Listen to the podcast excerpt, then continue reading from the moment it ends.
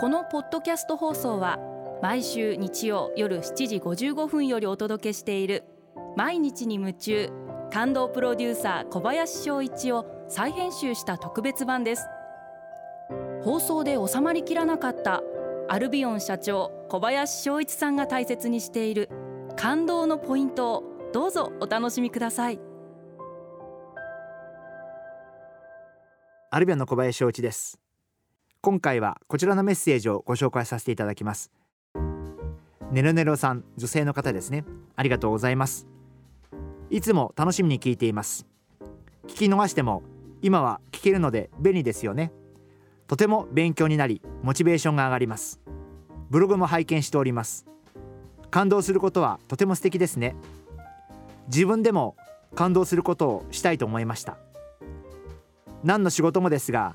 人に感動を与えてくれる仕事は素敵ですね。というコメントをいただきました。ありがとうございます。あのラジオを聞いていただいてえー、ブログも見ていただいて本当にありがとうございます。リスナーの皆様にあるいはアルビオの商品をお使いいただいたお客様に感動していただけたらいいなということを思ってますし目指しています。でも唯一気をつけていることがあって、えー、感動してもらおうというふうな努力は一切しないようにしています。いい仕事がしたいとか本当にお客様に喜んでほしいという思いで努力をした結果それが感動になることがあるということだと思うんで最初から感動を狙いに行くと多分外れることもあると思うんであの自分としてはなるべく感動を狙わないようにあのしています。ラジオで言えば聞いてる方々に何かお役に立てることがあればあるいは何かあこの話聞いてよかったなとかあなんか参考になったなとかあなんか元気になったなとか明るい気持ちになったなって感じていただければ嬉しいと思うしそう感じていただくためには自分がどうしたらいいかという思いでこのラジオ番組も続けさせていただいてますんであんまりこう最初から何か感動を狙いに行くっていうとなんか違った方向に行っちゃう気がしてなんかそれだときっと結果もついてこないと思うんですいません。タイトルはとても感動という生意気なタイトルをつけさせていただいてるんですけど私としてはとにかく聞いてる人が元気になるとか聞いてる人が明るい気持ちになるためには自分がどんなお話をさせていただいたらいいのかな。自分のどんな体験を赤裸々に語らせていただいて自分の思いを本当にガラス張りで思いの丈をそのまま語らせていただいてそこにお客様が何か感じていただけたら嬉しいな。そんな思いで続けております。ねるねるさんいつもお聞きいただいてで今回本当にこういう素敵なメッセージをいただきまして本当にありがとうございました。ネロネロさんのモチベーションが上がったって書いてありますがなんといってもこれ私のモチベーションが一番今上がりましたんで あの本当にこういうお便りをいただいてすっごい嬉しいです。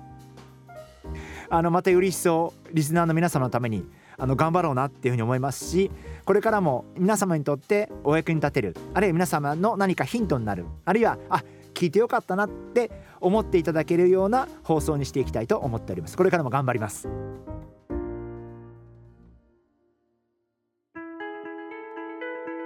2021年もありがとうございました。2020年創業以来初めて営業赤字っていう結果に陥って本当に悔しい思いして2021年は本当に挽回の起死回生の1年に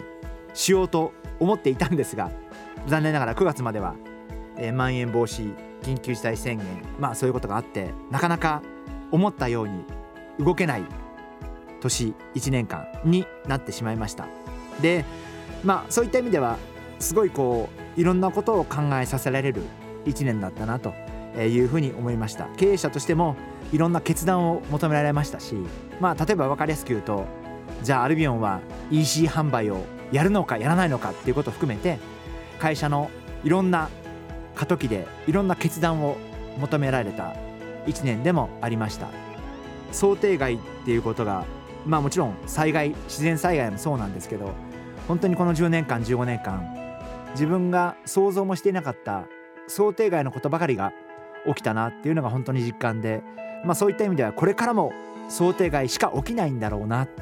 そういう覚悟をして生きていかなければいけないな。あのそんなことを考えさせられる1年間になったんじゃないかな。そう思っています。ですからこれからも想定外が起こることが当たり前だと思って、えー、仕事もプライベートも生きていきたいな。そんなふうに思っています。えー、っとですね今年1年まあ私今フランス語1日15分から20分勉強してるんですけどまあ今年1年セテラネディフィシールって言い方をするんですけど、まあ、本当に難しい1年だったな。でまあ来年は J'espère que ça sera une bonne année。l'année prochaine 1年間いい年であってほしいな、えー、そういう思いを込めて今フランス語で少し話させていただきました。